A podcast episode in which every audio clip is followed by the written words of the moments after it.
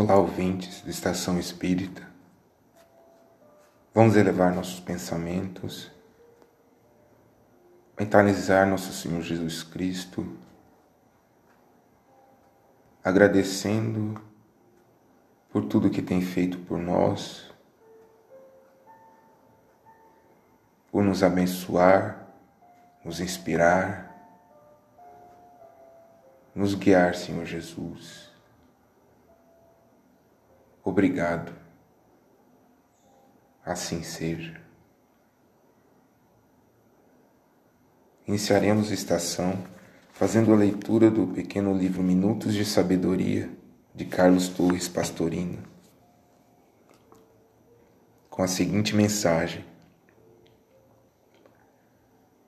Não se deixe levar pelos extremismos, nem exagere para mais nem para menos Saiba permanecer no meio termo. Se correr demais, cansará. Se ficar muito parado, acabará consumindo o terreno debaixo dos próprios pés e dentro de pouco estará pisando uma cova. Não pare, mas também não queira correr demais. Caminhe firme e com segurança, sem pressa, mas não se detenha jamais na senda do progresso. Importante mensagem. Que nos fala também sobre a nossa caminhada, a nossa caminhada espiritual, nos recordando que sempre avançamos para mais próximo do Senhor Jesus dos valores imperecíveis, que devemos ter tranquilidade nessa caminhada, sabendo que podemos ser estacionários, mas que sempre levamos as lições, os momentos difíceis,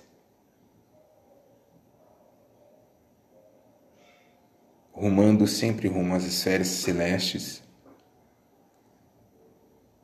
ao mundo da felicidade maior e plena. Faremos a leitura do livro chamado Fonte Viva, de Chico Xavier pelo Espírito de Emmanuel.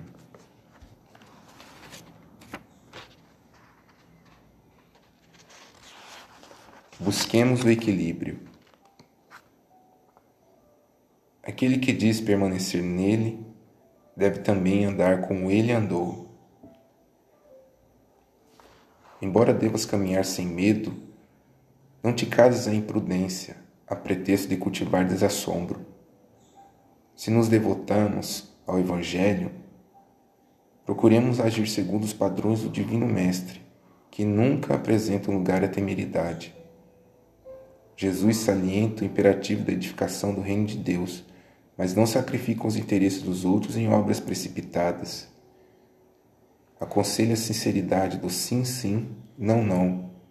Entretanto, não se confia a rudeza contundente. Destaca as ruínas morais do farisaísmo dogmático. Todavia, rende culto à lei de Moisés. Reergue Lázaro do sepulcro. Contudo, não alimenta a pretensão de furtá-lo em definitivo a morte do corpo. Consciente do poder de que se acha investido, não menospreza a autoridade política que deve reger as necessidades do povo e ensina que se deve dar a César o que é de César e a Deus o que é de Deus.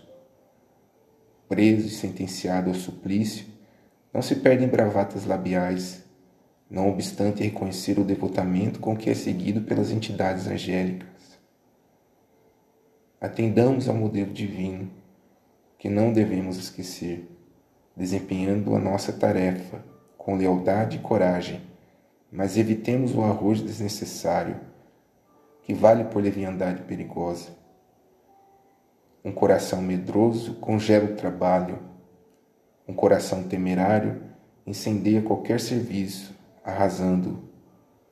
Busquemos, pois, o equilíbrio com Jesus e fugiremos naturalmente ao extremismo, que é sempre o escuro sinal de desarmonia ou da violência, da perturbação ou da morte. Importante mensagem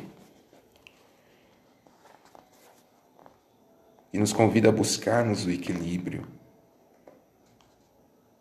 Como dissemos nessa nossa caminhada, caminhar sem medo, caminhar também tendo como modelo o homem mais íntegro que passou pela terra, que foi Jesus Cristo.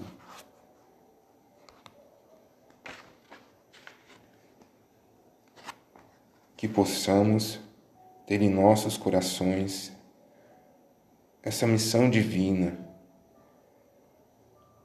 que serve de Cristo como modelo de nossas ações, inspirando-nos o caminho do bem, a caminhada no bom combate, a caminhada do perdão e do amor. Faremos a leitura de um livro intitulado Levanta-te, de Richard Simonet. Curados, mas não iluminados.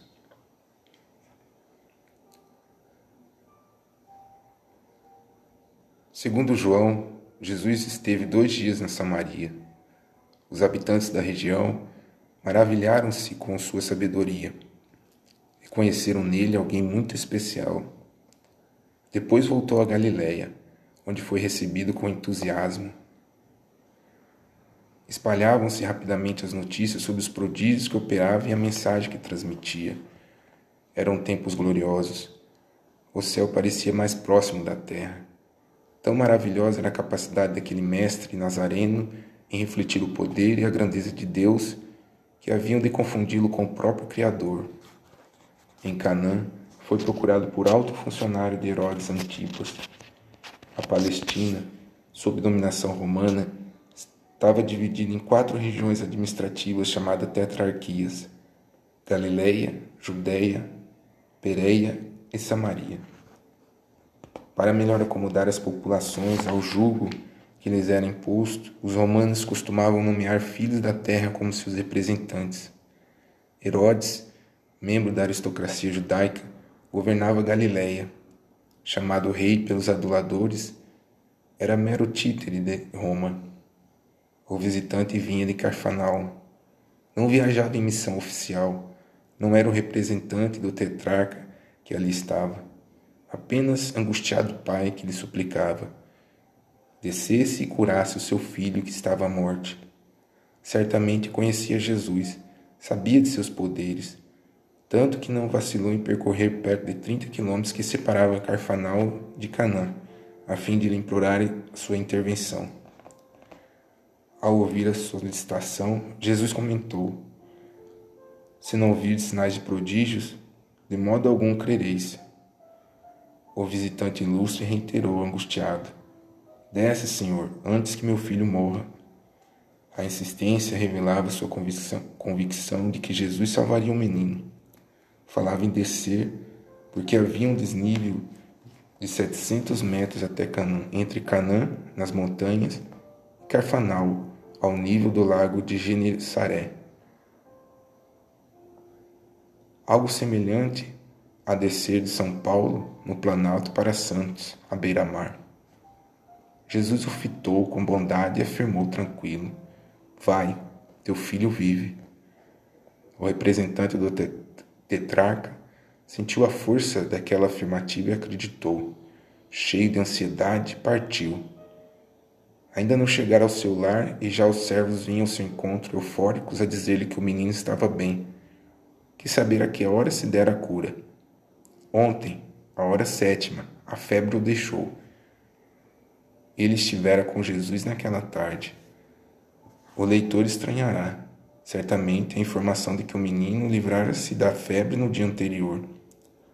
É que para os judeus o dia começava no poente, quando o sol declina, por volta das 18 horas. Daí a expressão ontem, já que o representante de Herodes encontrou os servos ao anoitecer. A hora sétima corresponde às 13 horas, exatamente quando se dera o encontro com Jesus. Era o segundo prodígio operado em Canaã, mais um dos muitos que caracterizariam seu apostolado de bênçãos. Significativa a observação de Jesus. Ele seria aceito pela multidão basicamente em razão das maravilhas e curas que operava. Poucos consideravam a excelência de seus princípios. Aceito, portanto, mas pouco observado, escassamente seguido, raramente imitado. Muitos foram beneficiados sem se ligarem à sua mensagem. Não se conhece nenhum cego, surdo, paralítico ou mudo curado a participar da comunidade cristã. Nenhum deles esteve presente no julgamento de Jesus para defendê-lo, atestando sua integridade moral, seus poderes maravilhosos. Nenhum deles o acompanhou nas vias cruces, disposto a testemunhar fidelidade aos seus princípios.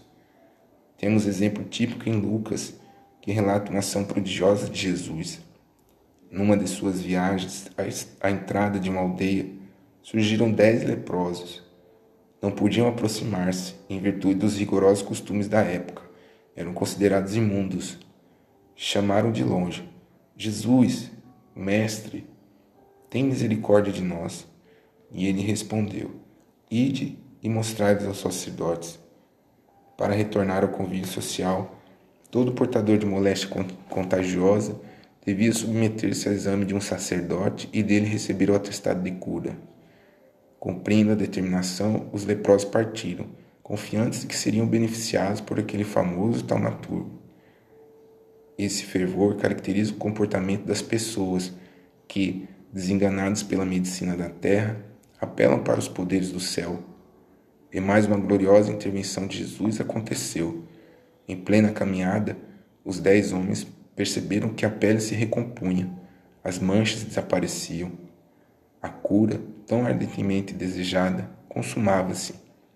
Um deles, apenas por sinal samaritano, voltou para agradecer, glorificando a Deus em altas vozes.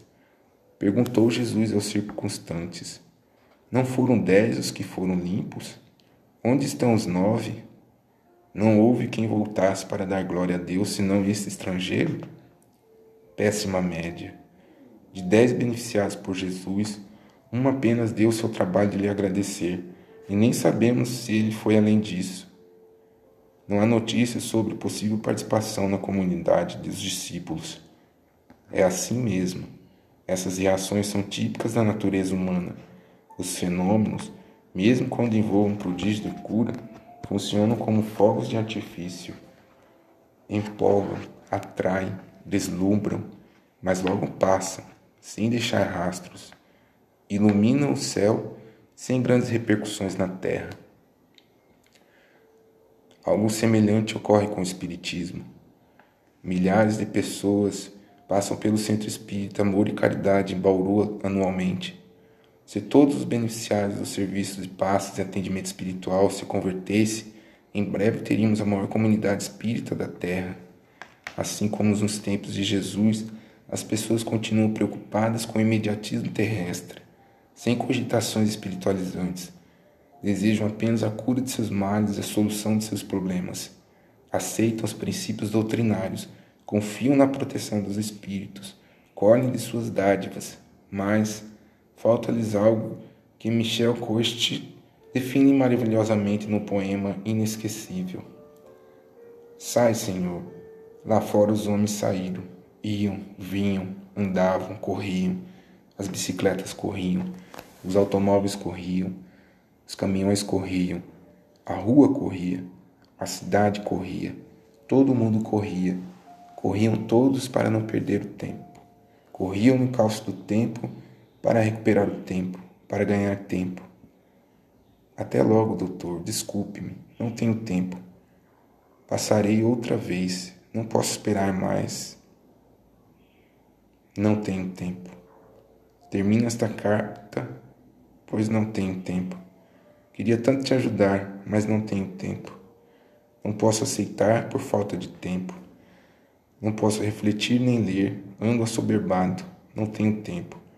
Gostaria de rezar, mas eu não tenho tempo. Compreende, Senhor? Eles não têm tempo. A criança está brincando. Não tem tempo agora mesmo, mais tarde. O estudante tem seus deveres a fazer. Não tem tempo, mais tarde. O universitário tem lá suas aulas. E tanto, tanto trabalho que não tem tempo. Mais tarde. O rapaz pratica esporte. Não tem tempo. Mais tarde. O que casou ao pouco, a pouco, tem sua casa. Deve organizá-la. Não tem tempo. Mais tarde. O pai de família tem seus filhos. Não tem tempo. Mais tarde. Os avós têm seus netos.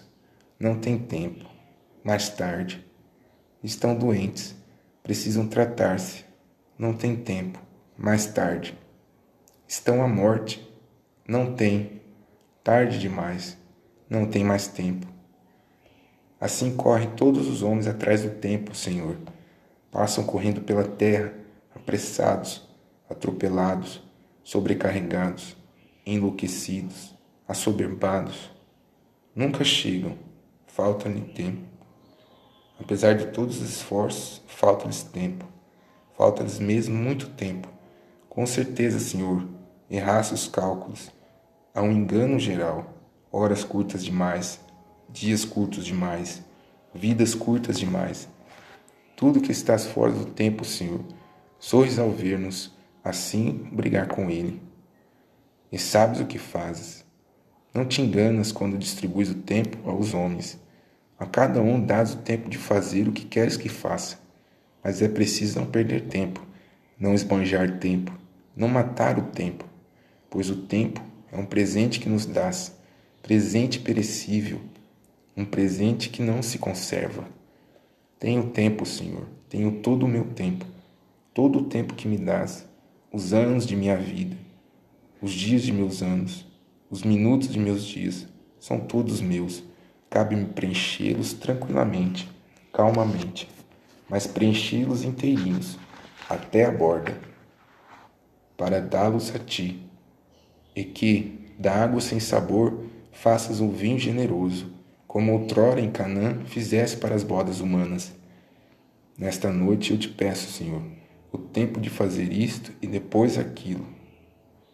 Peço-te a graça de fazer, conscienciosamente, no tempo que me dás, o que queres que eu faça. Que linda mensagem do livro Levanta-te, de Richard Simonet. intitulada Curados, mas não iluminados. Como diz a mensagem, muitos foram curados por Jesus, poucos o seguiram na comunidade evangélica, poucos absorveram suas ideias, buscaram-lhe a presença amiga Muitos chegaram até a negá-lo. Que possamos usar o tempo, esse precioso tempo nos dado por Deus, para cultivarmos em nosso espírito o amor, a paz, tudo que solicitamos, o céu nos dá. Tudo que pedimos, obteremos, pois temos fé que o tempo que o Senhor Jesus nos deu, que possamos usá-lo da melhor maneira, jamais dizendo que não temos tempo para as coisas de Deus, mas sim que buscamos as coisas de Deus dentro de cada tempo que nos cabe nessa jornada terrestre. faremos a leitura do Evangelho segundo o Espiritismo, esquecimento do passado. É em vão que se aponta o esquecimento como um obstáculo ao aproveitamento da experiência das existências anteriores. Se Deus considerou conveniente lançar um véu sobre o passado, é que isso deve ser útil. Com efeito, A lembrança do passado traria inconvenientes muito graves.